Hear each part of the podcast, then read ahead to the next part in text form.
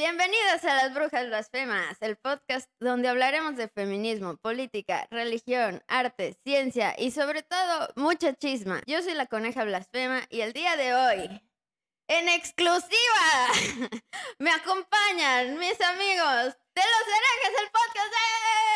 ¡eh! Y como siempre, como por ochentava vez, no, que no sé cuántos episodios, veintidoseava vez más o menos, mi amiga, la única, la inigualable, la bruja sapo. ¡eh! Eso. El tema del día de hoy es la violencia patriarcal. Y ya, aquí es la música, Bobby. El cumbión. Música.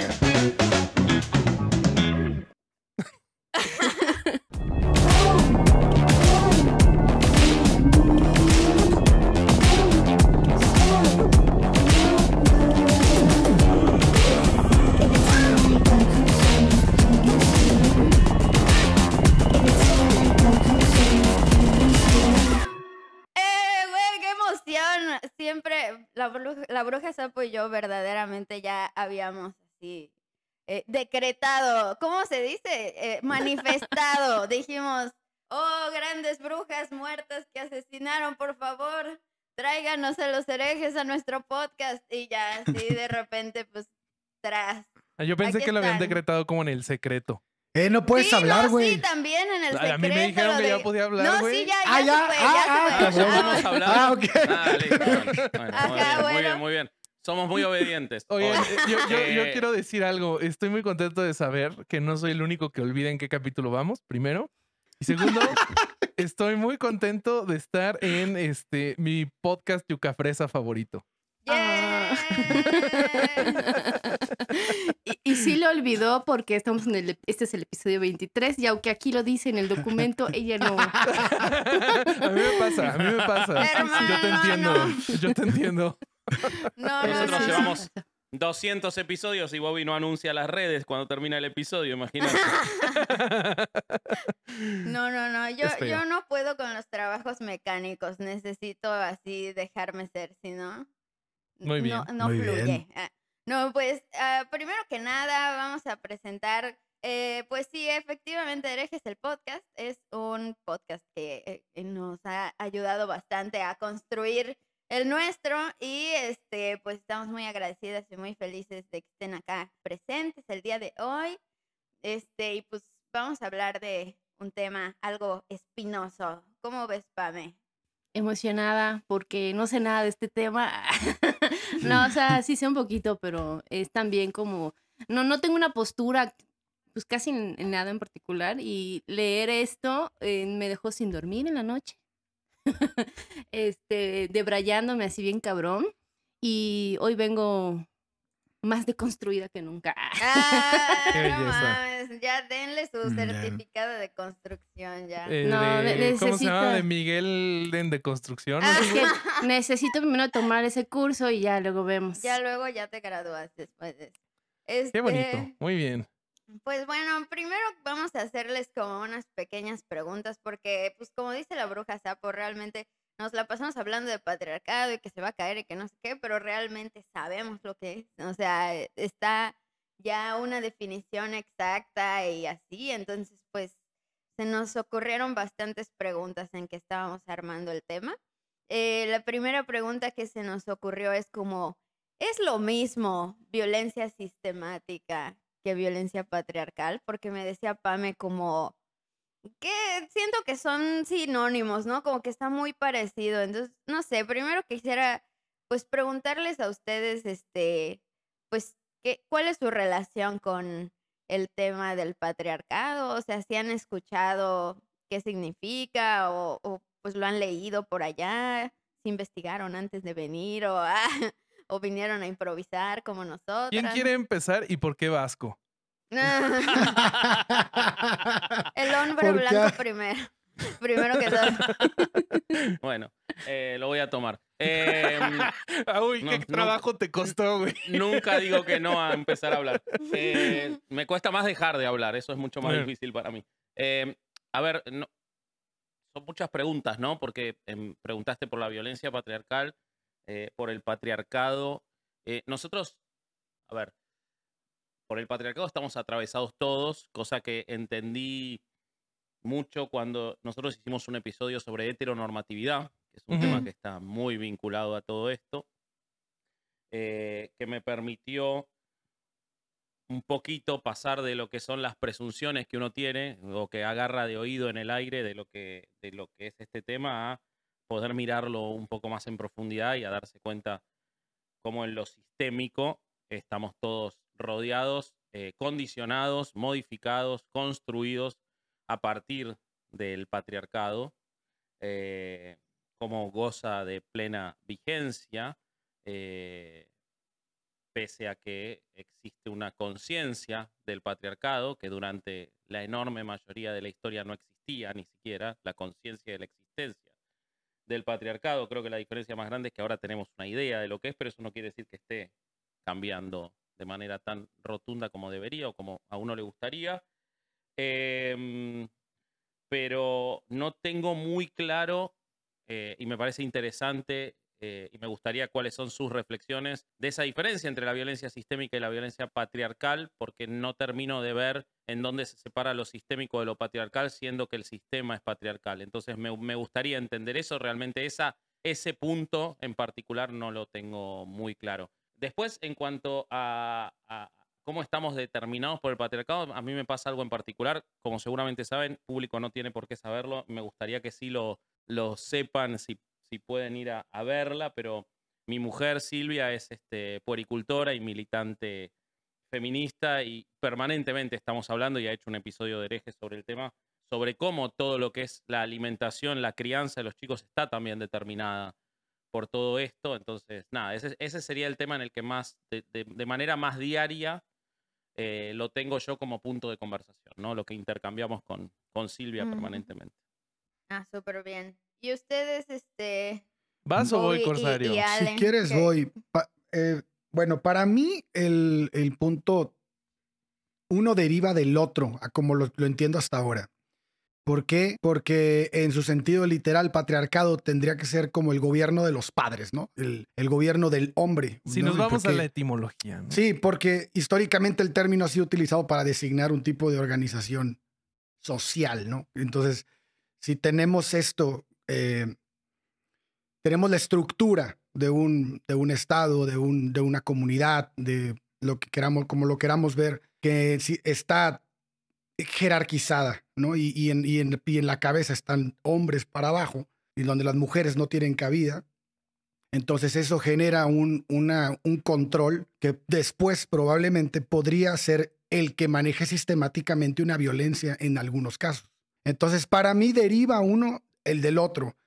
Pero igual es mi definición hasta ahorita, o sea, podemos platicarlo igual y llegamos a otras conclusiones porque si lo acomodamos de otras maneras, podríamos ver que, el- que la violencia final- finalmente lleva a, a- a ciertas personas a tener un control, o sea, no sé. Entonces, Ujú. el- lo veo así porque, bueno, desde que el, des- desde que el, el hombre ha tomado control en las sociedades, en ciertos puestos, en ciertas, este, pues sí, eh, lugares jerárquicamente preferenciales. Entonces, este, tiene acceso a, sea, el poder es, es cabrón, ¿no? Cuando tienes poder, mucha gente se vuelve loco. Tú como tú que estás enfermo de poder. Es como yo que Como estoy enfermo de Vasco, poder, ¿no? Como Ah. vasco, como hombre blanco. estamos enfermos de poder. Pero pienso Sí, que esto, pues, esto no tiene que obedecer forzosamente a un sexo. Aunque, aunque ocurre en nuestra sociedad, no sabemos qué podría pasar si fuera al revés. Yo justo quiero complementar eso ahorita. Dale. Ok. Ve, o sea, según como lo estoy entendiendo o como mi, mi, cabeza me da a entender, es que, como dice Vasco, pues sí, toda violencia patriarcal es sistemática porque el patriarcado está en control de todo, de, casi todos, si no es que todos los sistemas. Eh, pero también no sabemos eh, si, si algún sistema estuviera en control de, otro tipo de organización, si podría de ahí salir una violencia sistemática y que ya no sería una violencia patriarcal.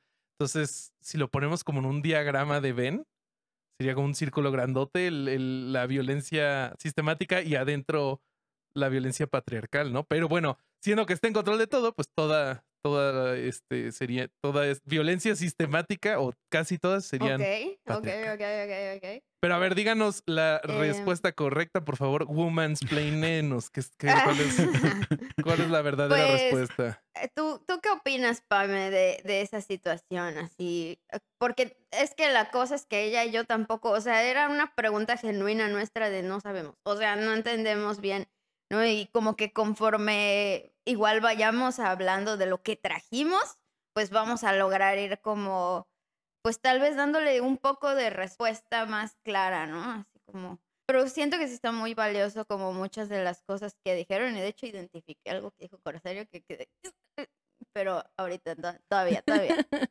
A ver. Sí, ju- justamente esta pregunta yo, yo se la hacía a, a Rosaura porque, pues, violencia sistemática yo la entendía como, es una violencia, bueno, por ejemplo, aquí hay una definición que la googleé ahorita, que es de la Universidad de Distancia de Madrid, que dice que la violencia sistemática se define como un patrón de agresión y hostilidad general- generalizada en la sociedad que se encuentra mantenido por ciertas creencias individuales, disfuncionales, perjudiciales, estereotipos, tradiciones, cultura y estructuras socioeconómicas, entre otros factores psicosociales. Para mí, yo, entendía que eso es violencia sistemática. Pero luego también eh, leyendo y viendo algunas este, entrevistas, por ejemplo, Adriana Guzmán, que es una activista feminista, decía que pues el patriarcado es el sistema, ¿no? Entonces yo le decía a Rosaura, si el patriarcado es el sistema, entonces las violencias sistemáticas pues son violencias patriarcales. Eh, sin embargo, tampoco encontré como nada que dijera que eso es así, ¿no? Como que eso se está construyendo o no he dado con la fuente. Este, Mm. entonces, hasta ahorita, en mi entender, eh, considero que las violencias sistemáticas son casi por definición violencias patriarcales. A lo que luego también me hice la pregunta de entonces qué es una violencia patriarcal, pero creo que más adelante vamos a ir por ahí, ¿no? Este, Entonces, esa, es, esa ha sido como mi, mi reflexión hasta ahorita de esto, con todo lo que he leído y por ahí escuchado. Sí, eh, yo estoy muy de acuerdo con varias cosas que se han dicho acá, como que sí, de cierto modo, como la violencia patriarcal está dentro de la violencia sistemática, o también es como que la violencia patriarcal ocupa la violencia sistemática para operar, o algo así, más o menos es como entendí que, que estaban sus reflexiones. Este, y pues yo quiero leerles eh, un poco de, mm, pues una definición o un poco de lo que Rita Segato dice que es el patriarcado o cómo lo considera ella, ¿no? Que es a- el aterrizar ese concepto lo más eh, cercano a lo que yo me identifico con eso, ¿no? Porque, por ejemplo, ahorita con lo que dijiste tú, Pame, como que digo, "Mm, no sé, o sea, como que me hace ruido, no estoy segura de si, e- si yo me siento de acuerdo, ¿no? Y justo algo importante decir antes es que eh, no está definido todavía, ni siquiera, ¿no? O sea, es algo que está vivo, es, es como la historia viva, entonces todavía las feministas, etcétera, pues lo estamos construyendo, ¿no? Como el, el concepto en sí. Entonces, sí, sí vamos a encontrar diferentes conceptos desde diferentes investigadoras porque pues tienen un contexto que, que termina impregnando mucho ese saber, ¿no? De que ella dice, el patriarcado es un sistema político, no cultural, primigenio de usurpación de poder. Es una era, la llama prehistoria patriarcal de la humanidad. Es un orden de adueñamiento que tiene afinidad con los otros órdenes de adueñamiento. Eh, habla de que los dueños del mundo, pues, son como dueños de la vida y de la muerte, eh, de todas los demás, ¿no? O sea, de todas las demás personas que no son los dueños del mundo. Eh, habla de como una cofratría o como una hermandad masculina específicamente que conforma estes- estos grupos de poder que dominan todo el mundo. Como y que el después, podcast. como herejes el podcast, más o menos. Totalmente. Por dos. Aquí dominando al mundo, claro que Es sí. un buen ejemplo. y que. Uf, se- hazme la buena de que dominemos el mundo. Hazme la buena. y que se denominan corporación después, ¿no? O sea, como que primero le llama como hermandad, cofratría, algo así, pero luego le termina poniendo el nombre de corporación porque dice que una eh, estructura corporativa masculina específicamente, que es, obedece a dos principios fundamentales, ¿no? Este, son como las características por las cuales ella denomina que es una corporación y no una hermandad o algo así, que dice que la primera es como la lealtad a la corporación por encima de todo, de que te puedes brincar cualquier, cualquier regla de lo que sea así, de lo que sea, eh, lo más importante es siempre ser leal a la corporación. Y en segunda, que se caracteriza porque dentro de esta corporación existen jerarquías internas de poder, que ahí es de donde podemos ver como esto de los machos alfas, ¿sabes? Así de que, Claro. No, pues el alfa y luego el beta y luego los otros que son jotos y luego los otros que son trans, que asco, ¿no? Así como que se va de que, ah, no, estos hombres y los, y los racializados, no, no, tampoco, ¿no? O sea, como que se va generando como ciertas jerarquías de que si son niños, no, no, no, no, no, tampoco, tampoco, es- son menos que, que humanos, ¿no? Menos que hombres, ¿no? Ni tienen los mismos derechos. Así como que ahí se va viendo así eh, en esta parte como de los derechos, que ya ustedes saben más que yo, pues este, ajá, como pues la misma historia, digamos, le ha ido haciendo como un poco justicia a las como grupos que no entran de lo que es la definición oficial de, de humano, o sea, como que no, no cumple con estar dentro de esta corporación, entonces como que se les margina, segrega, se les quitan derechos, se les criminaliza, etcétera, ¿no? Como que, pues más o menos es como que lo que traje de, de patriarcado en sí, ¿no? A mí lo que me parece interesante de eso que decís, que, que- que me ayuda a pensar un poco más y, y coincido con algo que decía eh, Pamela y también me, me- me interesa la reflexión de Bobby sobre el, la- eh, qué sería si fuera otro el que ejerciera ese dominio del sistema. O sea, me interesó lo que dijeron todos menos el corsario, básicamente. ¿no? Eso- Qué interesante. Yo también, yo también te amo, güey. Quise ser muy claro en eso, ¿no? Quise ser muy, muy, muy claro en eso y contundente. No, Rompiendo este, a la lealtad de la corporación No, masculina. eh, lo que pasa es que el Corsario es muy alfa y estamos tratando de revelarnos los demás. Ah, Pero esto bueno. va, Eh. esto va totalmente en contra de herejes la corporación. Herejes la corporación. A mí lo que. a ver, eh, me parece que la definición de corporación es, eh, es muy buena. eh, obviamente es muy buena porque lo dice una argentina como es Rita Segato, entonces Obvio, seguro que es buena, por supuesto. Esa es mi corporación principal, es Argentina. Esa sería por todas las cosas. Eh, pero yo, yo lo que veo y lo que me, mientras ustedes hablan y todo, lo que voy pensando es lo, lo siguiente. En realidad el sistema, cualquier sistema, en particular el, el sistema en, en términos generales en el que vivimos, tiene el monopolio del ejercicio de la violencia, de la violencia legítima y de la violencia il- ilegítima. Por el derecho y por el hecho, el sistema tiene el monopolio de la violencia. Es decir, quien tiene las herramientas para, hacer para ejercer la violencia sin consecuencias es el propio sistema. O con consecuencias que el propio sistema determina cuáles son dependiendo de quién las ejerza. O sea que estamos en la misma situación. El patriarcado domina ese sistema, absolutamente. Eh, probablemente hasta lo construyó, con lo cual sería difícil entender el sistema si lo controla otro, porque el sistema está construido por el patriarcado. Así como dice. Rita, dice, estamos en la prehistoria, una era prehistórica patriarcal. Es decir, el sistema está tan confraternizado con eso que es medio difícil pensar en el dominio de otro, porque probablemente sería otro sistema, serían otras violencias, sería Ujú. otro ejercicio. Ahora, Y- y- ah, a, lo, a lo que me.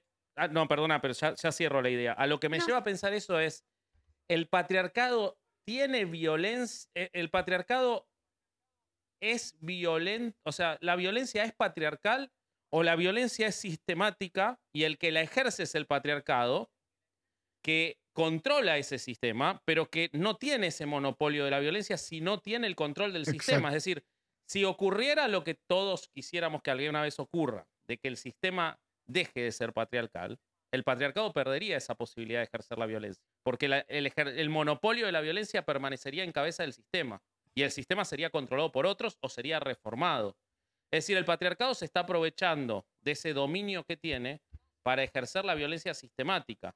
pero la violencia sigue siendo del sistema. Entonces, lo, lo- me parece que sin duda esa corporación existe y siempre va a existir. Eh, no, no, no tengo muchas esperanzas de que se pueda reformar eh, la heteronormatividad o el patriarcado. Hay que destruirla, no se puede reformar. Digo, hay, hay que ni siquiera deconstruirla, hay que desarmarla y empezar de nuevo. Y creo que esos procesos en algunos países de Occidente se están llevando adelante con determinado éxito, en otros muchos lugares, la mayoría del mundo, no, y seguimos igual que hace 100 años o peor. Pero me parece que viendo eso, el sistema es el que tiene la violencia y el patriarcado lo que tiene es una usurpación del sistema, o sea, lo cual es más grave, pero tiene solución dentro de todo, creo. Ojalá. Ajá. Ah, Sí. nomás algo, un, el apunte que iba a decir allá con lo que dijiste es, eh, pues, es justo esta pequeña parte que ella dice de que es un sistema político, no cultural, porque menciona como de que es que también el, el patriarcado cuando empezó, ¿no? ¿Dónde? Porque si fue así, si, o sea, si tuvo un comienzo, o sea, y por eso viene otra pregunta que teníamos acá.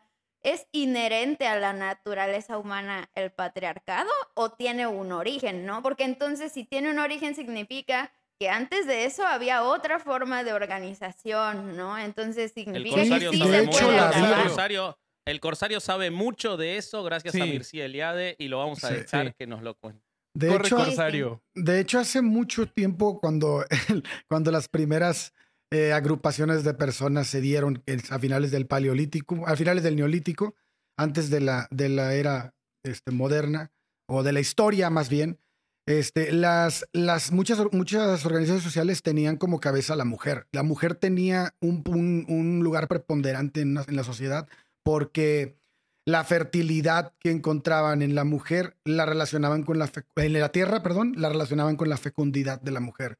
Entonces la mujer era una deidad, era, era algo del, nivel de deidad porque era la única que podía dar vida. Y toda la alimentación que tenían esas personas, pues se basaba en eso, en, en poder generar algo.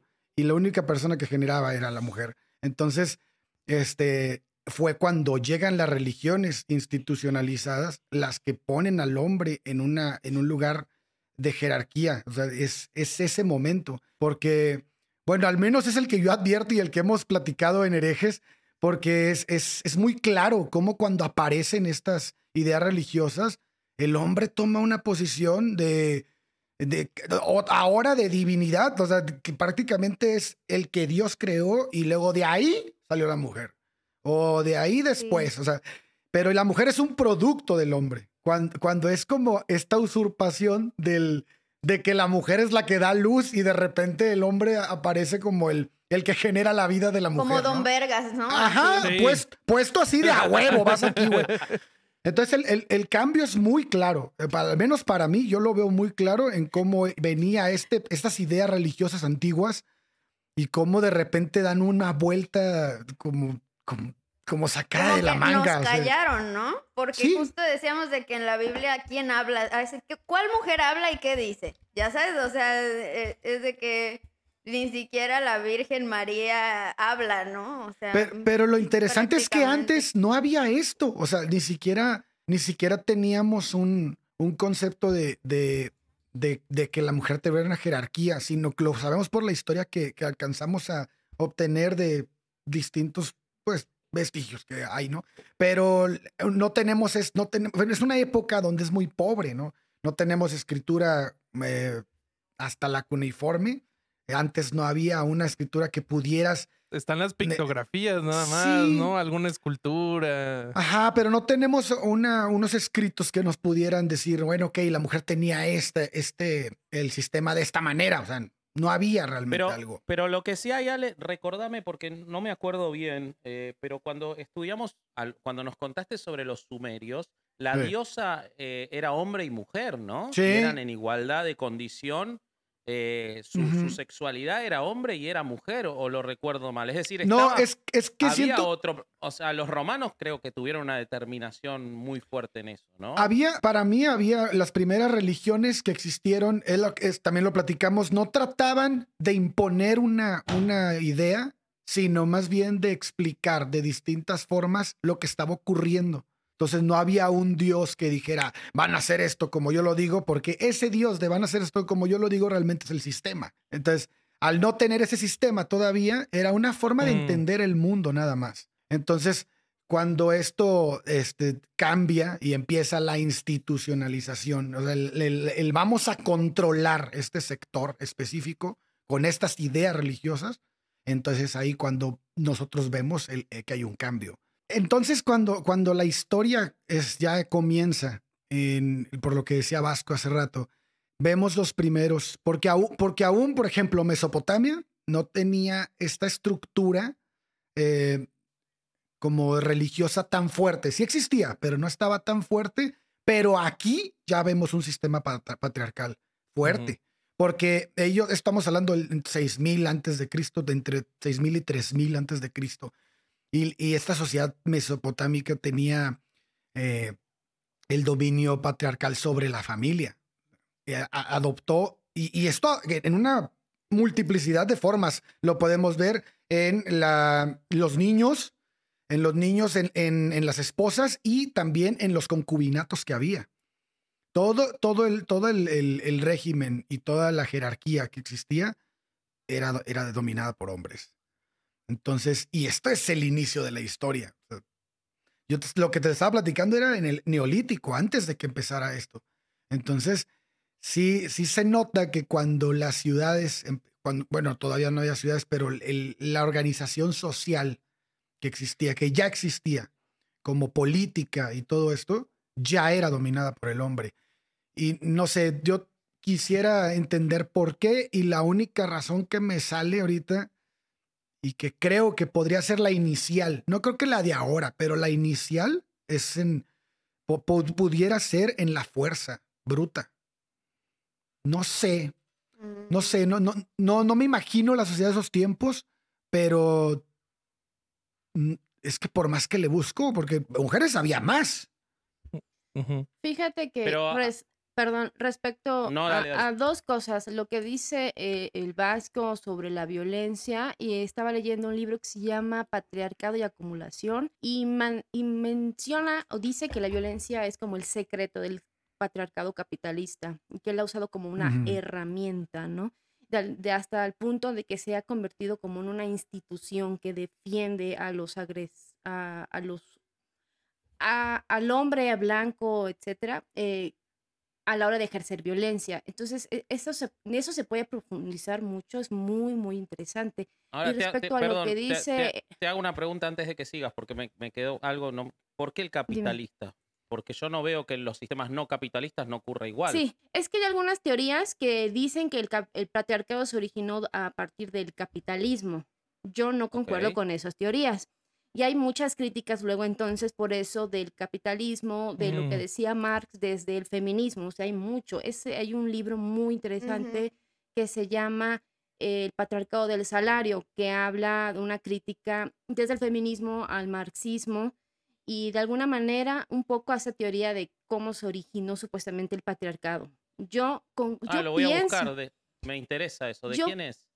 eh, de... Ah, espérame, lo tengo justamente aquí abierto. Patriarcado del salario es de Silvia Federici. Está muy interesante. Me interesa mucho eso. Me interesa. me Este- Silvia. Federici tiene muy buena información. Sí. Y respecto a lo que dice el Corsario, yo coincido más que por ahí está el origen del patriarcado. Eh, y me remonto al episodio que hicimos en las brujas blasfemas de la monogamia y nos preguntábamos si era inherente. de la familia, ¿no? Ajá, pri- primero Ujú. como de la monogamia, ¿no? Bueno, en lo personal, como que es inherente del ser humano, así como el patriarcado es inherente del ser humano. Este, y estábamos hablando de cuando que se implementó cuando los primeros nómadas se asentaron en comunidades agrícolas. Y me quedo mucho con la cita de un autor, un geógrafo que se llama Jared Diamond, que le he dicho muchas veces, que el paso por la agricultura fue una catástrofe del cual no nos hemos podido recuperar eso implicó que, las, la- eh, por ejemplo, las, a- aparecieran como las primeras, bueno, hasta donde sé, me puedo equivocar, las religiones como monógamas, este, y empezaron a cambiar las dinámicas sociales. Se instaura de alguna manera, eh, no a nivel planetario, ¿verdad? Pero de alguna manera se instaura la monogamia. Este, se va creando como que esta idea de la familia, o sea, como que ahí empieza a cambiar todo, empieza a cambiar incluso la manera en, eh, en como en que nos relacionamos como seres humanos en el aspecto sexual. em, y también una de las teorías radicales dicen que el, el patriarcado como que se originó eh, porque el- la, la mujer en el patriarcado somos como la propiedad del hombre. Y como y nos que convertimos en la propiedad, ¿no? Y como que eso se dio gracias a la capacidad reproductiva de la mujer. Es una teoría, ¿no? Algo de eso es plantea Casilda, Casilda. Rodrigáñez también. eh, el tema ese de, de cómo la capacidad reproductiva es lo que determinó la construcción del patriarcado. Ujú. En un libro muy interesante que se llama Parirás sin dolor, eh, ella sostiene esa, esa postura. Sí. Y, tiene sí, lógica, creo- tiene mucha lógica eso. Ujú.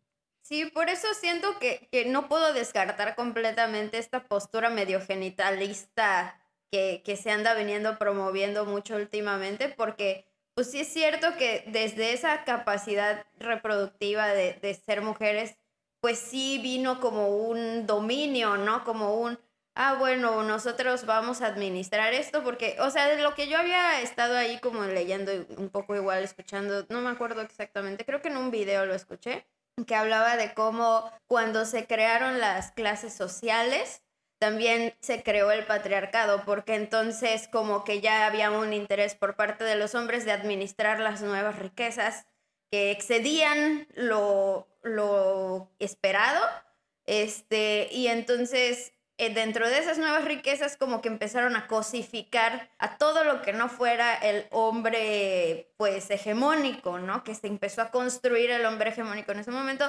incluidas las mujeres, las personas no, no heterosexuales, las personas eh, no adultas, ¿no? Eh, en la época reproductiva, porque ni los viejos, ni los niños, ni los, o sea, como que se empezó como a generar una figura de, de poder eh, que los hombres así, pues no sé si blancos también, pero creo que sí, este, hetero, eh, cisgénero, etcétera, fueron como los co- que concentraban ese, ese poder de administración de, de todos los recursos. Es lo que... Sí. Sí, Sí, además es- empezó la esclavitud también, es decir, que también los, los que no eran del pueblo conquistador también pa- pasaban a ser un, un bien de uso y un producto.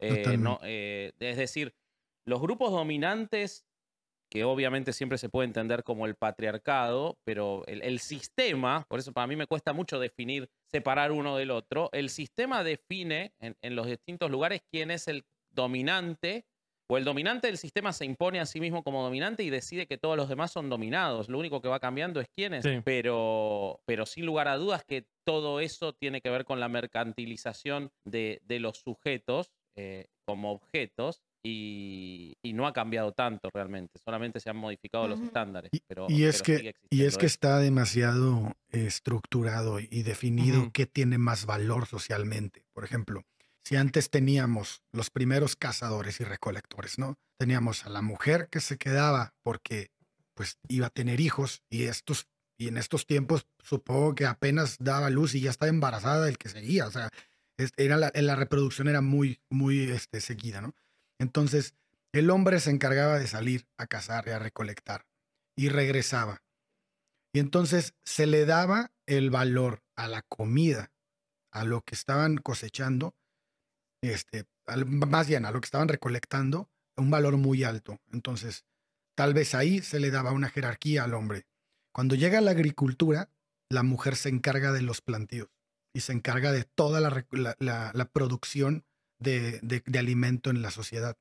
Eh, por eso te decía que esta parte es muy importante porque aquí es donde la mujer se le da un nivel jerárquico muy alto.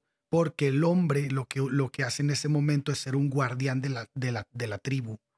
Estar esperando que si Pinche llegaba puesto alguien. inventado, güey. Pinche Lo puesto inventado. Pues- pues no yo no estoy haciendo nada, pero yo defiendo, güey. No, pues no, no estaba tan inventado porque la sociedad, la- las- broma, los, cabrón. grupos, los grupos que había estaban buscando robarle a los de al lado y los, los terrenos y el dinero y las mujeres y todo, porque parte de eso, pues las mujeres eran como vistas como el, la producción de sociedad, ¿no? En ese Mm. momento. Pues para, hoy, Sí. también. eh, Pues es como la estructuración de la guerra, ¿no? De que a los hombres se van a la guerra porque las mujeres se tienen que quedar porque ellas son las que cuidan a los niños y cuidan a... a- Y producen. Y niños, o sea, producen a los niños, entonces pues por eso pues vamos a hacer como esta división de la fuerza o algo así. Me imagino que por, por ahí, allá por, No, por ahí y- creo que va, pero mande. Y como vimos en la segun- desde a partir de la Segunda Guerra Mundial, no nada más producen niños, también producen bienes, porque pues se fueron todos los soldados de Estados Unidos a la Segunda Guerra Mundial.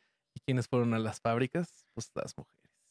Sí, Y- justo en, en el episodio anterior de, de nosotras hicimos como que esa, ese rastreo, pero también ese, ese ser productoras se volvió así como un pedo de que, pues primero éramos solo productoras de niños y estábamos en las casas guardadas y debíamos quedarnos ahí, y debíamos solo, eh, pues quedarnos en nuestro papel de, de inútiles, inservibles, nada más ahí, ¿no? Y cuando se da este momento de, de las guerras mundiales, pues entonces ya se rompe como esa creencia en, en la que basaban como tanto dominio sobre nosotras, porque también el hecho de volverte productora te da poder por la estructura del patriarcado también, o sea, no es como que, ay, ya, ya estamos yendo contra el patriarcado porque ya podemos producir no, varo. No, o sea, a, otra estru- entramos a otro a, lugar del sistema, claro. eh, Sí. Cambiaste ascendimos de nivel dentro del mismo sistema, sí,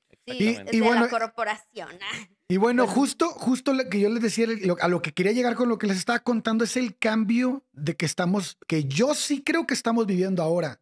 Porque a- ahora estamos, los, lo- los hombres estamos dándonos cuenta de que, bueno, no todos, pero algunos hombres estamos dando cuenta que hay, que las labores del hogar son, están cabronas. Entonces, y, y lo que, y las mujeres están partiendo al otro lado. Y entonces estamos como que somos conscientes de, de- de que podemos hacer, que, de que debemos hacer ambas cosas. O sea, no, es- no es nada más tomar un cierto rol. Entonces, como antes pasaba.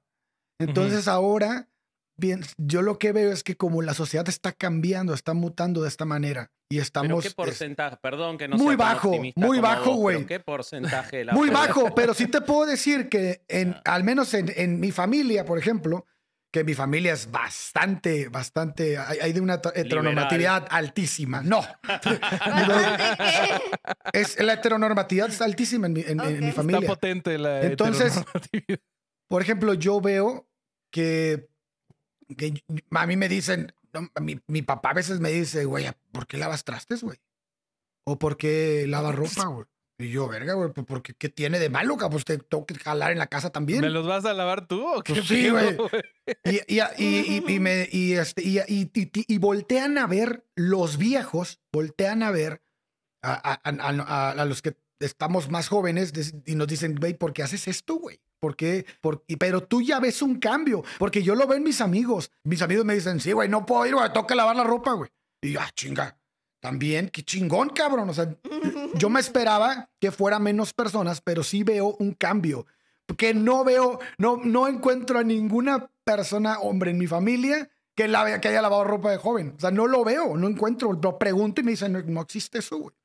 Entonces sí hay un cambio, es chico, es pequeño, va empezando tal vez, pero el cambio está, está empezando, está, lo, lo alcanzo a ver. güey. Ujú. Entonces, pero pienso que esto podría en un futuro prestar el cambiar el concepto, ¿no? No sé, ojalá. Ju- Justamente ese libro que les digo del patriarcado del salario menciona todo Acabo de esto, sí se los- comprarlo. Se los, recomiendo. Yo lo tengo en PDF. Acabo de pero comprarlo mientras estábamos en el esto. que me llega quiera se lo mando mañana. gratis. No. No, no, no, lo digas, no An- digas porque te van a, te pueden censurar en YouTube por decir eso. Me censuren. creo que nosotras ya estamos más censuradas que nunca. A mí ya en Facebook ya me están así, ultimátum, ya fallé muchísimo. A ver, va- vamos a hacer este mensaje. No me vayan a pedir guiño, guiño, el libro de patriarcado, del salario del patriarcado. No lo guiño. hagan. Por no favor, lo no lo hagan. hagan. Guiño, Ok. guiño. Y- Mejor. Igual, perdón, pero Pamela ya logró una venta del libro, con lo cual tiene derecho porque me lo vendió a mí. Ah, porque lo compré. bueno. Mira, pero eso es del lado moral. Del lado moral. de del que lado páguenle. comercial. las compañías son terribles. Lo vimos en el episodio de marketing. Ah. Y también Sí, con bueno. Cassiari, Pero güey. Sí. Decías del libro, Pame. Eh, perdón por No, que- que- interrumpirte que- de forma tan infantil. Que Está muy interesante porque también hablan del trabajo doméstico, cómo, cómo de alguna manera el capitalismo está sostenido en el trabajo doméstico de las mujeres. Ujú. Hay un documental buenísimo que se llama Cuidado Resbala de España que comenta cómo es la lucha de las mujeres que se dedican a las tareas de cuidados y limpiezas del hogar. Y decían ellas de que si a todas las mujeres que se les, eh, que se les designan los trabajos de cuidado, de crianza, de educación, de limpieza, etcétera, les pagaran lo justo, se cae la economía del mundo. Así se cae. Por eso dice, dice Pame que está sostenido sobre eh, el trabajo de explotación a las mujeres, ¿no? Y que justamente las religiones, etcétera, pues la cultura se ha encargado de devaluar esos trabajos al biologizarlos, ¿no? decir las mujeres y de hecho allá va lo que lo que dijo el corsario hace rato que no me lo quería perder de que decía es que no es lo mismo un sexo que otro y yo así de ah no ahí está una vez más no porque es como es que sexo y género no es lo mismo no o sea entendemos a veces por nuestra crianza religiosa eh, eh, de que sexo y género es la misma cosa y no necesariamente o sea el género es precisamente lo que se, ah, como dice Rita Segato, no existe género sin violencia. La primera estructura desigual en la historia, donde se da la expropiación de valor y soberanía sobre el cuerpo de las mujeres, pues es el género. Entonces, como que es la construcción de lo que es la mujer desde el género, ¿no? Porque ya no es desde el sexo, de que, bueno, el sexo es hembra y macho, pero el género es hombre y mujer. Y el hombre en realidad es como una construcción social, cultural, así como la mujer también. Y además como que se convierte en una situación binaria, en donde solo hay hombre o mujer. Y no hay nada más fuera de eso. O sea, si eres mujer te tiene que gustar el rosa, si eres hombre tiene que gustar el azul. Y eso ni siquiera tiene nada que ver con lo sexual, ¿sabes? O sea, eso no tiene nada que ver con el sexo directamente, ¿no? Entonces como que esta postura donde también se abre como la inclusión, digámoslo así, eh, histórica, pues también a la existencia de lo trans, ¿no? Que, que siempre ha existido, pero que pues por estas eh, dogmas eh, hegemónicos de- del género, pues sea como, no, no, no, no, no, no, estás enfermo, o sea, biológicamente es imposible eso que tú estás diciendo, o sea, hombre siem- siempre tiene que ser hombre y mujer tiene siempre que ser mujer, se tienen que gustar el uno con el otro, entonces ahí también ya se, se va a la chingada también eh, la orientación sexual que no sea hetero, ¿no? Entonces, como más o menos por allá de que también como señalar de que eh, la biologización, o sea, como la ciencia llegó también a como designar esos, esas situaciones económicas, ¿no? De que si la mujer nació para tener hijos, también nació para limpiar la casa y nació para tal y tal tarea porque pues es más inútil, es menos buena para estos trabajos que los hombres sí saben hacer biológicamente mejor que las mujeres, ¿no? O sea, como que sí existía ya como una teoría desde las religiones que ocuparon también los burgueses que no estaban como tan de acuerdo con las religiones, pero que sí estaban muy de acuerdo con seguir oprimiendo a las mujeres, pues para como, ¿cómo se dice? Como para eh, seguir concentrando el poder, digámoslo así. Sí, eso me parece interesante porque es como, o sea, como lo veo yo, ¿no? No, no, no pienso que ni siquiera, me parece súper interesante el punto de esas tareas que, como decía Pamela, eh, sostienen a la economía, ¿no? Eh, históricamente, vayámonos a hace 50 años, 60, 70 años, cuando la mujer estaba en la casa trabajando, eso ya estaba claro. La mujer hacía las tareas del hogar no remuneradas. Entonces, eso está claro. Ahora, las tareas remuneradas necesarias para la sociedad, pero que tienen que ser pagadas baratas para sostener el sistema, también las hacían mujeres. como Así puede ser las maestras, las enfermeras, tareas que bajo una excusa de que eran para que fueran personas más empáticas con este vínculo que la heteronormatividad ha dado a la mujer con la empatía y al hombre con la masculinidad y la distancia y que tanto lo hemos sufrido todos los que y bueno es, es- en eso sí veo un cambio quizás incluso hasta casi global pero eh, en, en cuanto a las tareas se le daba a la mujer las o, les permitía solo las tareas que se pagaban poco porque los maestros siempre se pagaron poco y eran enormemente mayoritario tareas de mujer, las enfermeras lo mismo, un montón de tareas que el sistema le asignaba, como eran de muy alto costo, porque son muchos que se necesitan para prestar ese servicio, había que pagarlo poco, entonces los únicos que lo hacían eran mujeres.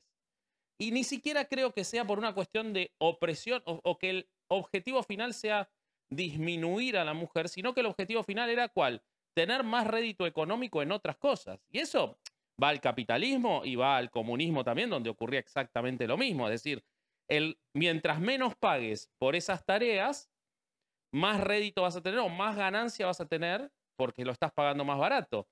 ¿Y eso a quién se le daba? A las mujeres. Es decir, se asoció el trabajo barato con la mujer por- para un- una ventaja del sistema. Por eso, en lo que yo a veces veo es que el sistema lo que busca es el beneficio del sistema y la víctima que sea la que sea. Puede ser la mujer, pueden ser los niños, como bien decías, pueden ser los viejos, pueden Los ser, negros, eh, los indígenas. Exactamente. los Vemos la misma los discriminación a los negros, güey. Porque pero- la parecido. ventaja es la del sistema. El sistema se tiene Claro. que la corporación, el sistema se tiene que alimentar a sí mismo y enriquecerse a sí mismo, caiga quien caiga.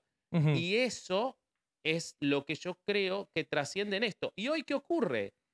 Hoy que la mujer puede, el sistema te lo trata como que puede ir a trabajar afuera de su casa, ¿quién hace las tareas domésticas de cuidado de los niños? Otras mujeres.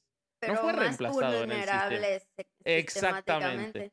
Exactamente. Y la propia mujer, el, el propio sistema le dice, bueno, hay una categoría de mujer que puede ser estudiante universitaria, que puede ir a trabajar afuera, y hay otra categoría de mujer que tiene que limpiar los inodoros de esa categoría de mujer, o de hombre, quien sea, que puede ir a trabajar afuera. Pero no hay un cambio en el sistema, hay una diferencia de escalas nada más.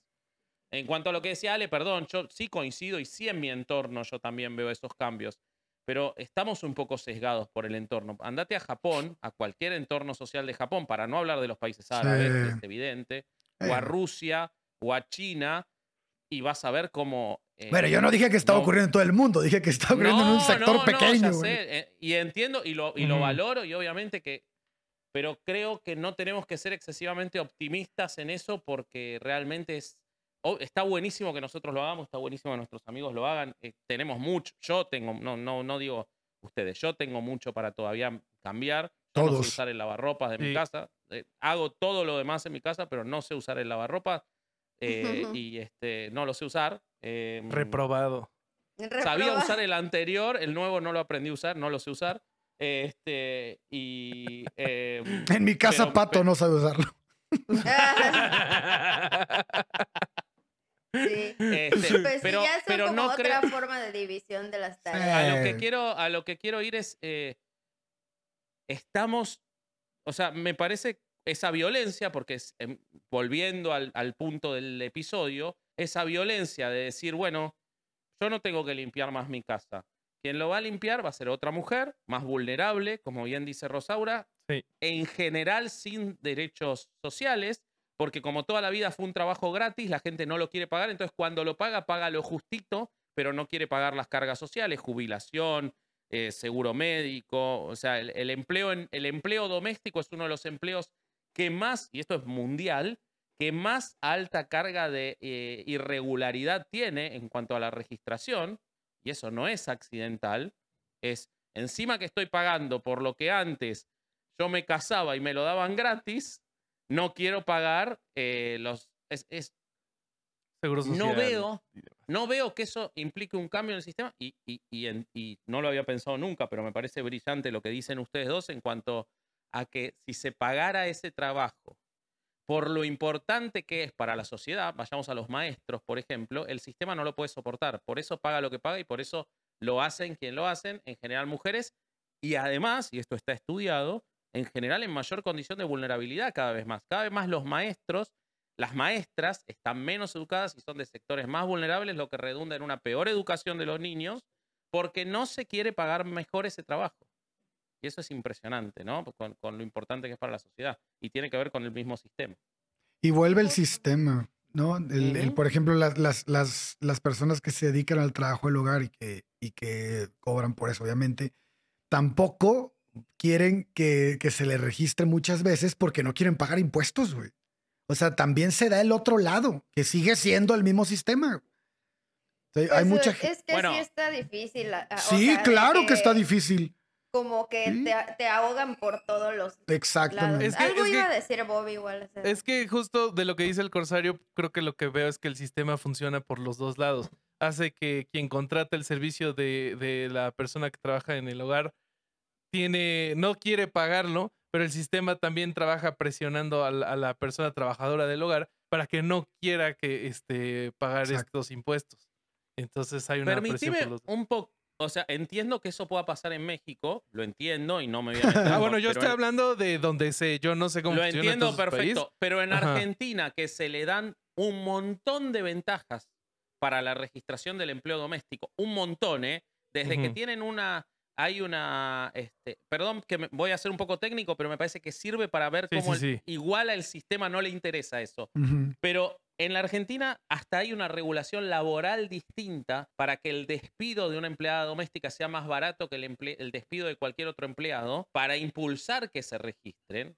Las cargas sociales son más baratas que las de cualquier otro empleado para impulsar que se registre. El empleado, el empleado no tiene que pagar ningún impuesto más que No, un no. monotributo social que es muy barato y aún así la registración es bajísima, pero bajísima, ¿eh? te estoy hablando 75 a 25 o una cosa así, o 80 a 20. Entonces, me parece que hay algo mucho más clasista, hay algo mucho más de esto que yo decía de, si esto yo lo tenía gratis, ¿por qué le voy a pagar? Y encima le tengo... en- ¿No vieron que se dice la muchacha que me ayuda? La, la, Sí. la chica que me ayuda en mi casa. Sí, eh, aquí no se reconoce Mi como muchacha les dicen a veces. Bueno, así eso como ya que es fuera chacha, tuya, ¿no? además. Le dicen Claro, chacha. para- exactamente.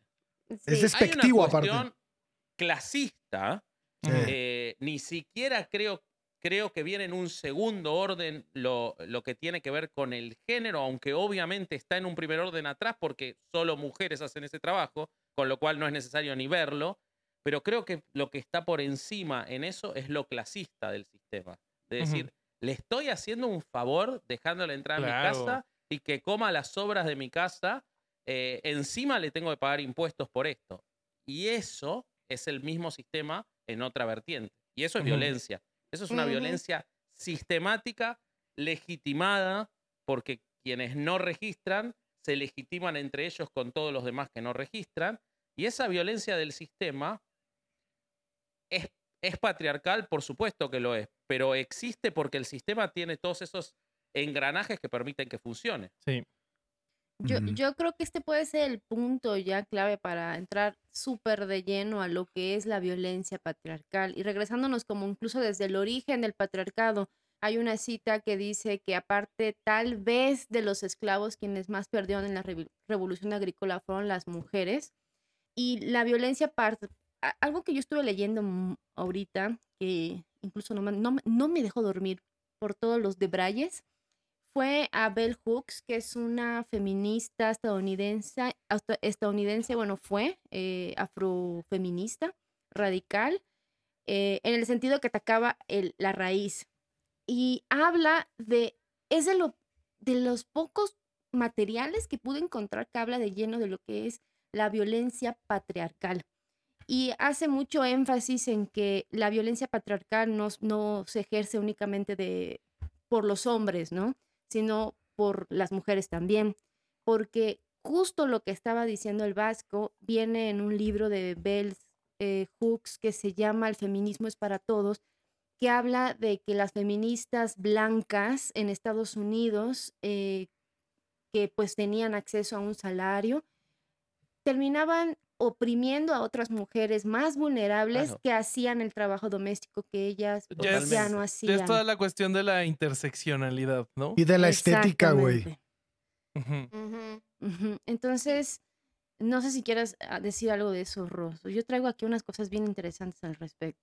Me gustaría que tú sigas hablando de esto, amiga. Me gusta mucho como lo que me estabas contando antes de entrar y creo que estaría chido que sigas platicando sobre eso. Igual, pues considerar de que obviamente pues el contexto de que es afrofeminista, ¿no? Así de que es una morra que... De hecho, las, las feministas antes de, de que fuera este, como tan popular llamarse feminismo, casi casi era como un término peyorativo para empezar.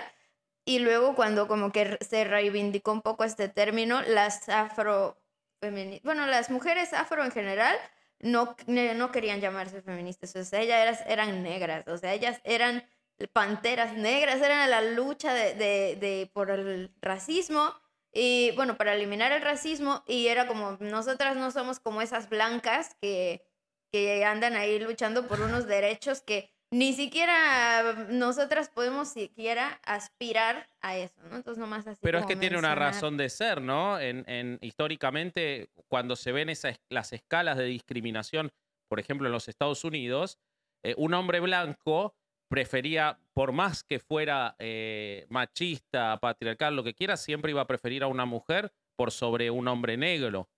O sea, Sí. el hombre negro estaba debajo en la escala. Entonces es entendible que una eh, militante eh, afroamericana no pueda vincularse con los derechos que está pidiendo una militante feminista blanca en Sí, 1960, suena ridículo para cuando ellos ni, de ni que, siquiera "Amiga, dejaban tú- entrar.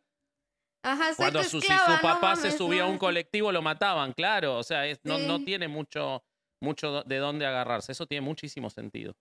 Eh, bueno, que ya con ese Justamente- contexto que Pame nos cuente. Justamente en el episodio que grabamos, que va a salir toda días, bueno, para este episodio ya habrá salido, que es el episodio de La Tonta, eh, que estábamos revisando un libro que se llama Las Cuatro Mujeres de Dios que propuso Ross, que está muy bueno, y revisamos específicamente el episodio de La Tonta.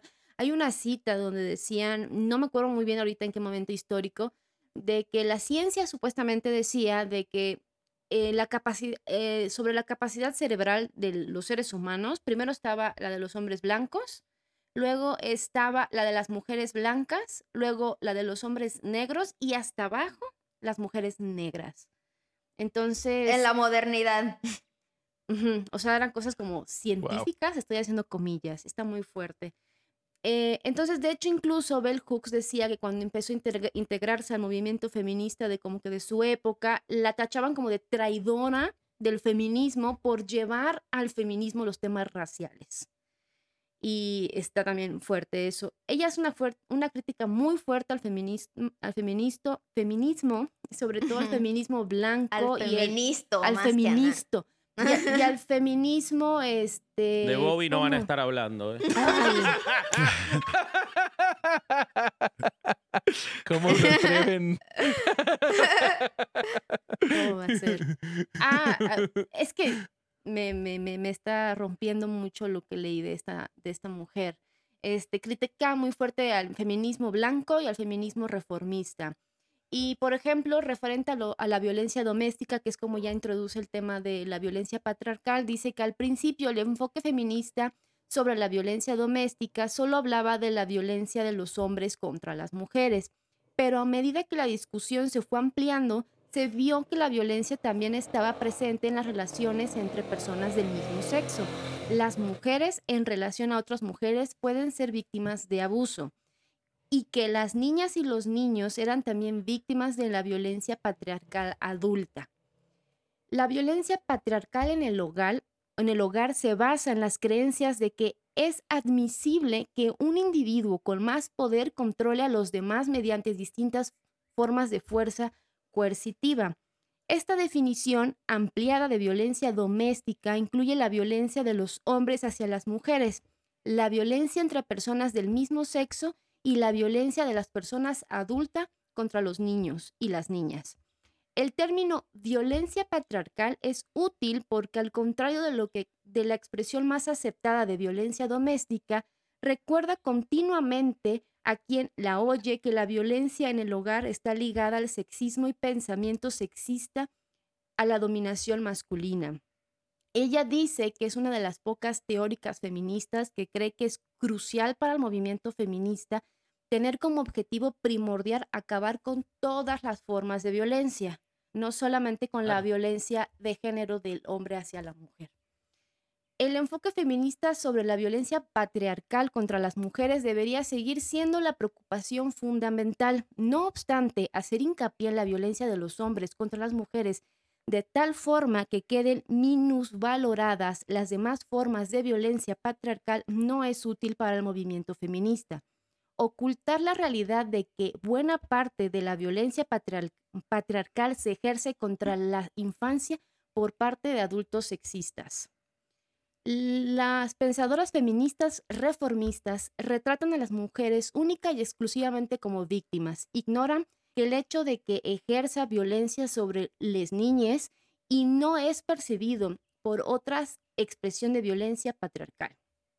Si se, señalara la violencia patriarcal, incluso ejercida por mujeres, y se si- sitúa al mismo nivel que la violencia de los hombres contra las mujeres, sería más difícil que se reste atención a la violencia patriarcal por describirla como asunto antihombre. Mujeres y hombres deben oponerse al uso de la violencia como forma de control social de todas sus manifestaciones, la guerra, la violencia de los hombres contra las mujeres, la violencia de las personas adultas contra la infancia, la violencia adolescente, la violencia racial y un gran etcétera. Los esfuerzos feministas para terminar con la violencia de los hombres contra las mujeres debe ampliarse a un movimiento que busque acabar con todas las formas de violencia Y ni modo.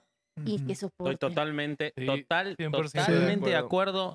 en todo lo que dice ese texto. Buscar una sola solución de una sola parte del problema, lo único que hace es cambiar de lugar ese problema. Es decir, Está bueno, yo el ahora sol soy con un parte- dedo.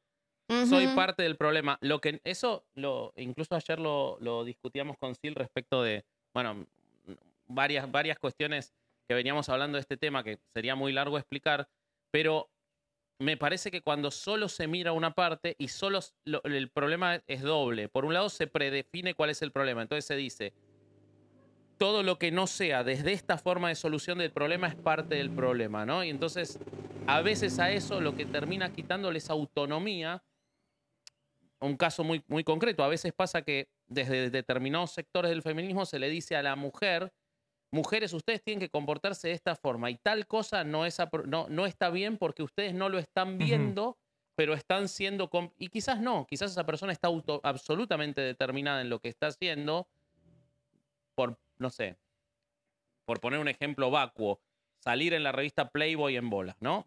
Por ponerlo, como un ejemplo. Digo, Quizás la persona que lo está haciendo está absolutamente determinada, preparada, instruida. Puede ser que no, y puede ser que esté determinado, obligada, lo que sea, pero es importante definir esas cosas y no poner todo en un solo contenedor, porque entonces lo único que estás haciendo es trasladar mandatos que vos impusiste desde un sector.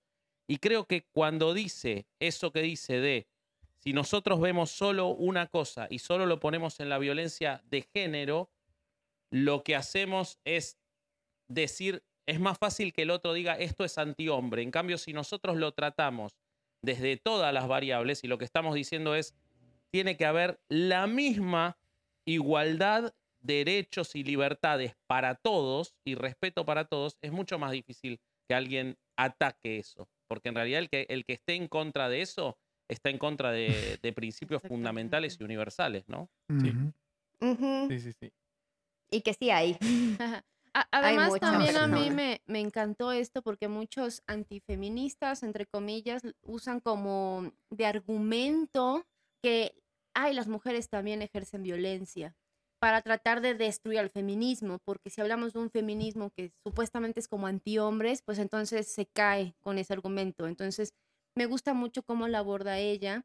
Este, y de hecho es una feminista que eh, se llama radical, pero no es... eh, tan- No es lo radical que conocemos hoy en en, algún día, ¿no? momento quiero que Rosy y yo con alguna compañera que esté más instruida en la teoría radical hablemos del tema. No estamos hablando eh, radical no es sinónimo de transfobia. no- es O un, sea, es no una, estamos es hablando de las, de las este, este, feministas Trans. trans excluyentes. Exactamente. De hecho, Bell eh, Ho- Hooks es como incluyente e incluye a los hombres en la lucha, algo que a mí me rompió un poco porque yo estaba como... e- Estoy en ese debate interior, ¿no? No me... Ahora ya no, ya no me posiciono, tengo que seguir como leyendo. Y habla pues de que hay, es necesario que apoyen los hombres, de hecho los llama como, sí los llama aliados, pero me sigue dando mucho cringe ese, no, ese, ese Es término. horrible. Sí, Pero horrible. Es me, feo, gus- es feo. me gustó al menos en la traducción, porque pues, es- originalmente es un texto en inglés, en la traducción lo mencionan como camaradas en la lucha. Me suena más Sí, chido. Más Las comunista. camaradas. Más sí. Más ruso, más ruso. Más ruso. Más soviético, perdón. Un poco más soviético. Compas en la lucha. Este, Y compas es algo muy de México, ¿sabías? sí, Es- compas en la lucha. Yo por el momento Sí, lo voy a decir de así. ustedes. Pero hablaba este, sobre todo que era importante integrar, que se integren porque si no, no vamos a acabar con el problema de raíz y que tenemos que tener como que todo es una posición antisexista en general, bueno, según como lo dice ella. Como Eh, antiviolencia, ¿no? Es, es lo que entiendo. También. Pero es que vuelve, vuelve lo que decía Rosaura y, y- y- y tiene razón. El, el- el decir antisexista es dejar cosas afuera. Porque, Sí.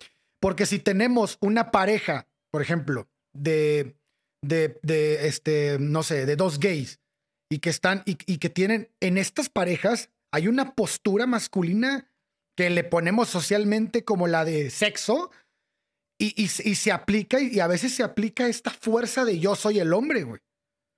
Mm. Sí, Dentro- ahí entre y- y- ellos le llaman las pasivas y las Sí. activas. Oye, pero estás hablando de, de que están tomando, que puede ser en algunos casos, no en todos, pero en algunos casos puede ser una posición de género. Y eso Y lo entonces, hablamos en, eh, en heteronormatividad. Ajá. Y, y es justo lo que decía Rosaura hace rato de lo que, eh, hablando de lo que, de mi punto, de mi postura.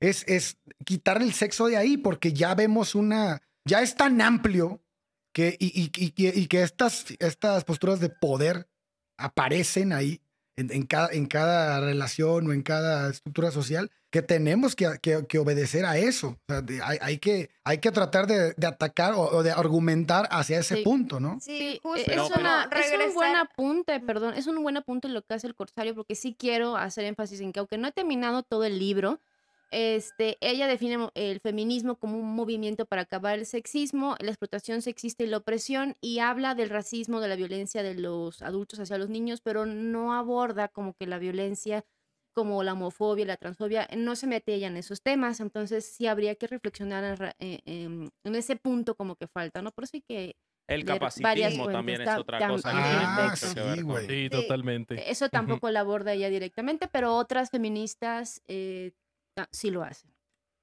Hay Ahora, un gallo cosa- en una- alguna eh, acerca de la. Yo también oí un gallo, Eh, güey. aquí, aquí se sacrifican gallos y todo. Ya, No. ya está, está el bebé fantasma, el bebé fantasma, el gato fantasma y el gallo fantasma. Es Yo lo también. pollo fantasma. Yo también tenía una vecina que tenía un gallo, pero se murió, güey. Ya puedes. Ah, La vecina, Pero o el lo, gato? saca- lo sacaba con correa, güey. Un pinche Ay, gallo no. mamalón, así, blanco, güey. A las 5 de la mañana empezaba a cantar el cabrón. No, no. Qué bonito. Entonces, eh, a mí sí me llama mucho la atención la posición, la propuesta que tiene Bell Hooks respecto a que pues debemos involucrarnos todos en la lucha, incluso usando el término de camaradas en la lucha. Este, y aunque sí podemos como eh, in- meternos más en si está bien o no el que diga que hay que ser antisexistas, pero creo que es una buena propuesta y que por ahí podemos irnos para sea, sí, teorizar pero- más. Ajá.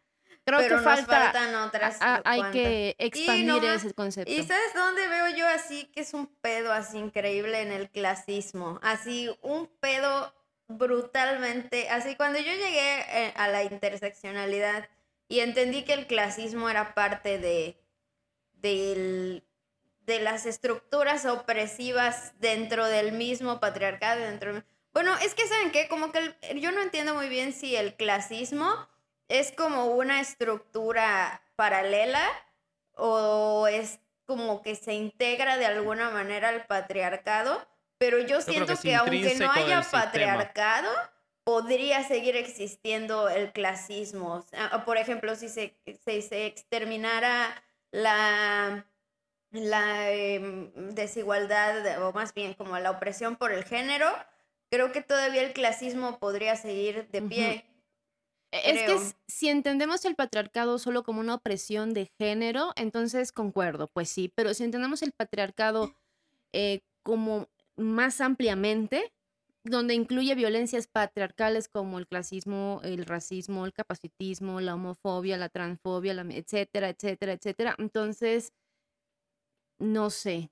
O sea, yo sí, Sí. Yo concuerdo que- con Vasco, eh, creo que es Ujú. parte Yo de... creo que el patriarcado eh, excede eh, o debería exceder la cuestión del género por su propia definición de cómo el- los menores de edad también son eh, propiedad, los conquistados también son propiedad. Entonces, el pat- y creo que el clasismo es intrínseco al patriarcado, define al patriarcado, define al sistema y por eso excede incluso las características eh, económicas del sistema. Por eso en todos los sistemas, capitalista, eh, comunista, en todos los sistemas el clasismo existe.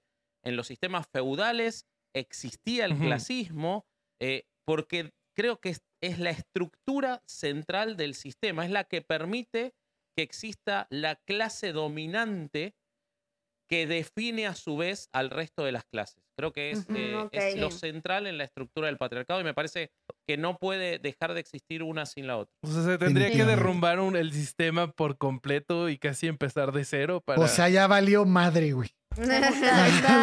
Lo veo complicado. Sí. Sí. Además, Sí. siempre como que yo trato como que de, para situarme, que el patriarcado como que de alguna manera construye el modelo de, de persona, de ser humano, ¿no? Que es un hombre blanco, hetero, eh, Con capacidades hegemónicas. Con barba burgués. gris, playera de Vélez. Ojo azul de Argentina.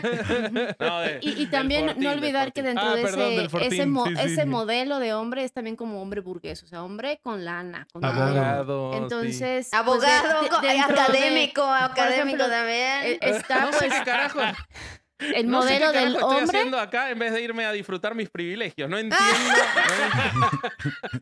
no, no entiendo qué estoy haciendo acá perdiendo el tiempo con ustedes, la verdad. Todo me- Vasco, Deje- si no fuera por ti no tendríamos audiencia. Te agradecemos mucho. Te agradecemos que compartas tus privilegios con nosotros. Gracias por, Pero- gracias pero- por tu bondad. Pero dejen terminar la idea, Pam, se quedó a la mitad, güey. Lo siento, Pame.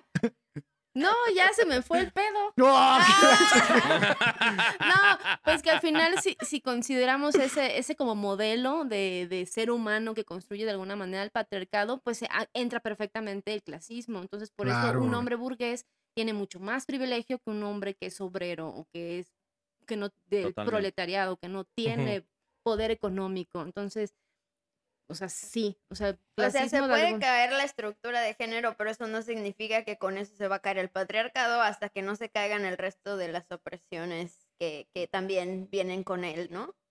al menos Y esta las- teoría Caer- sí.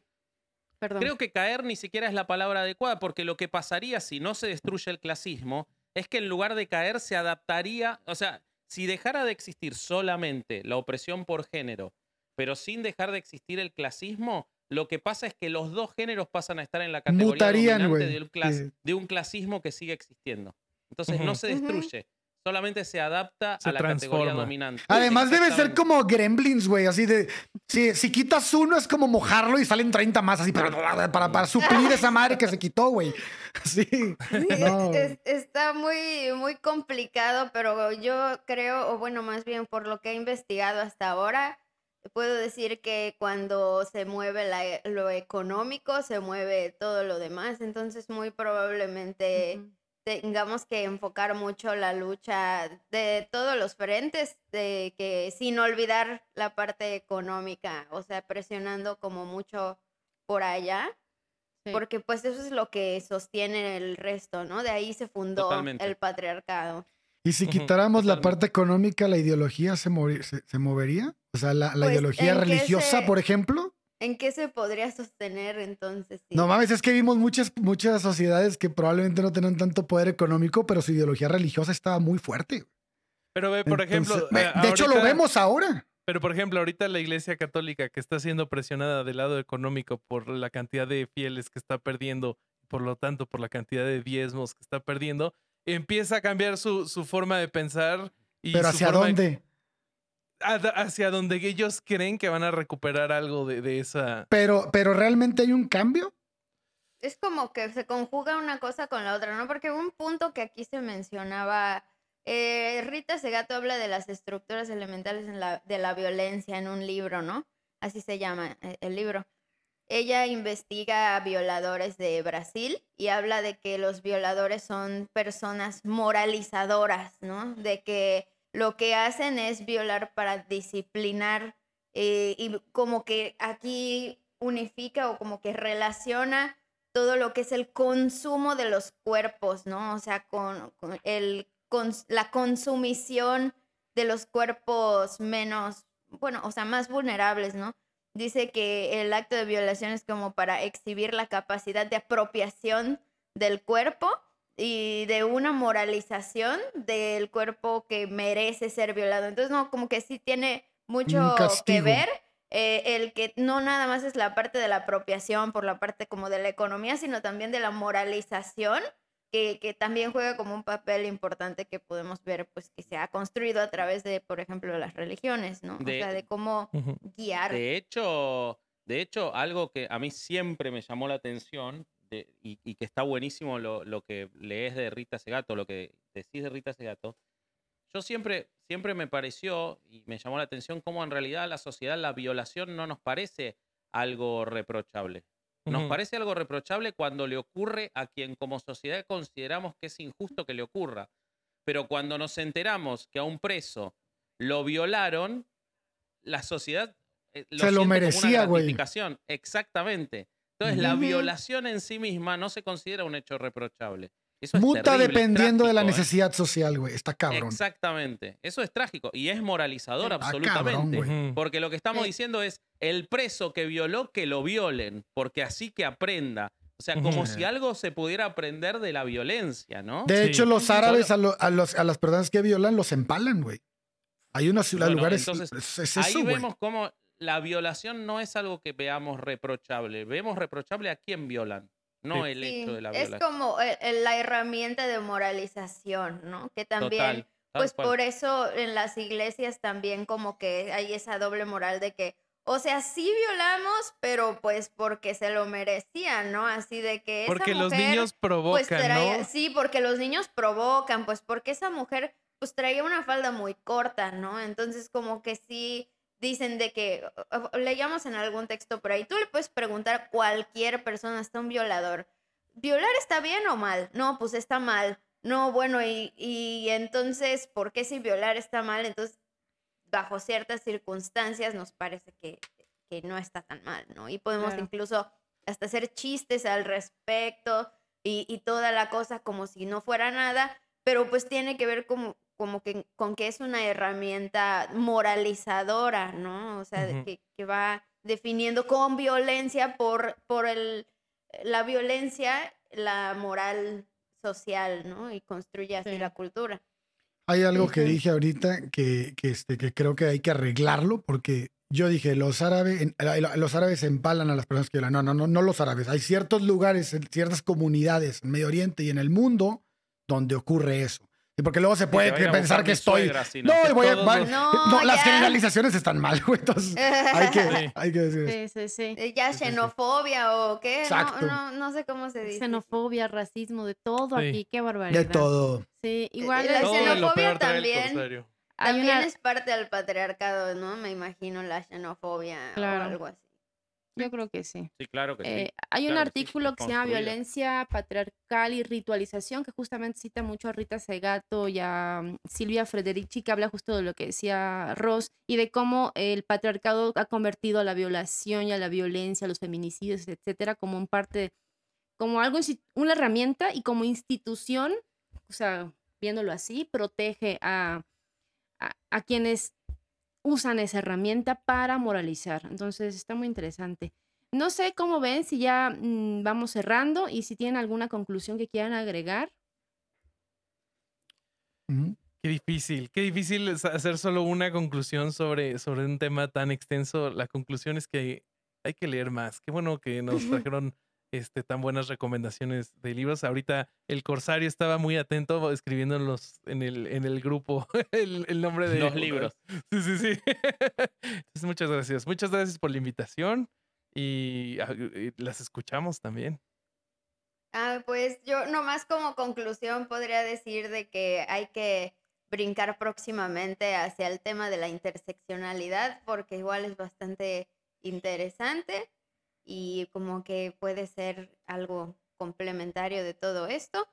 Y que pues también para mí hacer este episodio fue como una especie de statement porque yo llevo muchos años metida como en un separatismo de trabajar solo con mujeres. Yo tatúo prácticamente 90% mujeres, ¿no? O sea, como que estoy así, me llevo con todas las eh, activistas mujeres que puedo, o sea, me interesa muchísimo conocer las luchas de las mujeres. Escucho música de mujeres, consumo artistas mujeres porque se me hacía como un statement de es que nadie nos presta atención, es que no, no estamos en el foco, nos va mal económicamente porque siempre nos infravaloran y entonces tenía como este pensamiento, pero ahora como que estoy transformando eso hacia ser un poco menos hacia la segregación o hacia el separatismo y que sí me interesa mucho poder articular estos discursos con hombres y otras este, identidades de género en general pues que estén interesados no nomás como en el tema de la violencia de género, sino también como en el resto de las violencias que existen dentro del sistema patriarcal, ¿no? Entonces, pues, este sería como mi aporte, mi conclusión, además de agradecerles muchísimo, pues, por estar acá, me divertí mucho, me la pasé muy bien. Y pues me, nos cumplieron el sueño a la Pame y a mí. Así de, Ah. sí, Muchas se gracias por todo. El crossover. Tenés que aspirar a Sí, sueños sí. mejores, te pido por sí, es favor. un- Ten- la vara estaba tenés- muy baja. Tenés un problema de sueños y estos son tus sueños. Eh, es uno, es uno de los tantos. Ah.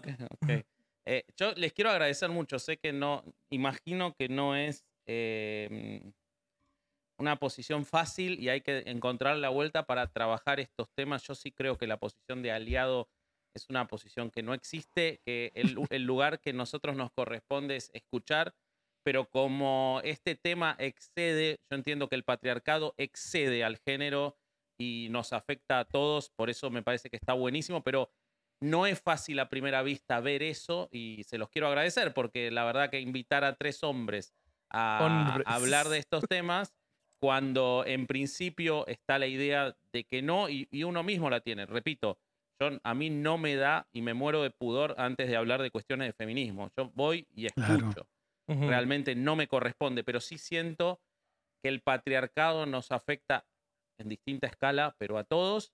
Eh, obviamente quedó claro que a mí mucho menos que a todos ustedes. Eh, pero pero eh, sí, n- nada, agradecerles eso. Y una pequeñito, un segundo más, en cuanto a si la economía puede o no redefinir esto, yo estoy convencido de que si a todos se le pagara exclusivamente en virtud de sus capacidades y de, sus, y de su esfuerzo, y ese fuera el único parámetro que existiera, es decir, el resultado de lo que se hace, si ese fuera el único parámetro con el que se analizara todo y la sociedad utilizara para darle a quienes no tienen esas capacidades una compensación, se acaba el clasismo, se acaba todo. Yo, sí considero que la economía es determinante. Entiendo lo que dice Ale en cuanto a, a las creencias irracionales, creo que van por otro canal, pero creo que incluso en una condición económica más igualitaria, el ejercicio de poder de esas estructuras religiosas sería menos influyente.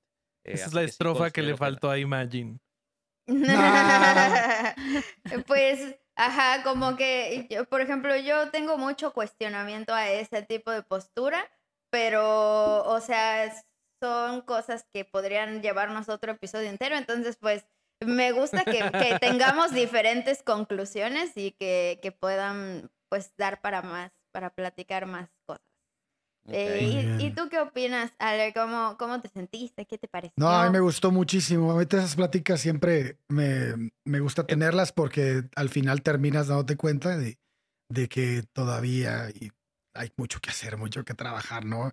Este, Mucho que aprender. pienso que lo que dice Vasco, comparto, es, es, es una, la idea económica la comparto, solo que para mí es una utopía porque el ser humano eh, Ah, sí, supuesto. tiene, tiene conceptos de estética, conceptos de muchas cosas que, le- que, que valora al momento de, de decidir cosas. Entonces, creo que sí, sí, ten- sí, el, el- el- el término económico es totalmente eh, determinante, pero imposible de, de, de, checarlo de esa manera. Este, y, y de otras cosas, bueno, pues eh, muchísimas gracias por, por la invitación. Me la pasé increíble. Este, espero que no, que no sea la última y, y que, y que podamos seguir cotorreando, ¿no? Como lo hemos hecho hasta Claro. ahora por, por mensajes y, y- y cosas así, ¿no? Súper sí. Y el Bobby, ¿Y tú, Buenísimo. Bobby? Les digo que Cuéntenos, llora, llora, Bobby, ¿eh? No es cierto. les voy a contar mi historia. No, em, sí, no, e- es que es, lo- es lo mismo que, que decía, de verdad, de, de estas pláticas uno se da cuenta de todo lo que no sabe y de lo que te falta por aprender. Y, y también eh, ese, este tipo de, interacciones pues te, dan, te, hace, hace que te des cuenta de, de que otros grupos sufren opresiones diferentes a las de uno y que no se son cosas que no se pueden resolver entre grupos por separado. Entonces, muchas gracias, amigas, por la, por la invitación y, y por el buen cotorreo. De nada, amigas. Pues, este, tú, Pame, ¿quieres decir algo final antes de cerrar? antes de la despedida, no, pues este, que, que está muy complicado. este, no, yo con- con- concuerdo con una pequeña reflexión que hizo Bell Hooks en su libro, de que cuando empezamos a entender el patriarcado en toda su complejidad y no solo como algo de cuestión de género, eh, el discurso, la teoría y la práctica se complica mucho al ver todas las aristas. Entonces, y cuando es necesario pensar en lo complejo, eh, a veces nos da mucha flojera. Es muy difícil, es muy difícil y muy duro porque constantemente vamos a, a replantearnos incluso nuestro sistema de creencias o lo que ya sabíamos, pero creo que es necesario hacerlo y hay que hacerlo sin miedo, ¿no? Creo que a veces tenemos miedo de decir, tal vez no estaba viendo este punto y puede ser que esté un poquito equivocada o equivocado o equivocade. Eh, a mí eso es lo que me dejó estudiar para este episodio y pues exhorto a quienes estén viendo a que pues no tengan miedo a leer de pronto algo que les choque, porque de ahí vamos construyendo mm, las ideas como deben de ser y no solo a ¿Cómo modo, a- y no solo a modo de creencia, ¿no? Oigan, y antes de adiós, adiós, adiós, definitivamente adiós. Sigan a los herejes, están como herejes el podcast. Igual puedes decir tus, este, tu, tu parte del guion, Bobby, de las redes, de, de las de ustedes, porfa. Pues estamos, eh, el, el podcast sale en cualquier plataforma de podcast, eh, nos encuentran como Herejes el podcast, estamos en videos, salimos en YouTube, en el canal de Chavos Banda los domingos y en el canal de Herejes los miércoles en el live. Em, también estamos, eh, tenemos una temporada, dos temporadas exclusivas en Podimo. eh, y estamos en redes sociales en todos lados como Herejes el podcast, con alguna que otra variación. Y este, y Ah, individualmente estamos como Vasco.ereje, Corsario.ereje y Bobby.ereje. Excelente. Y ya, si no tienen nada más que agregar, voy a dar la despedida. ¿Les parece bien? Adelante. Sí. Venga. Va. Entonces, recuerden que si les gustó, denle manita arriba, comenten, compartan, suscríbanse y activen la campanita para poder crear más contenido blasfemo hereje para ustedes. Gracias por escucharnos. Esto fue Las Brujas Blasfemas, nuevo podcast favorito. Adiós.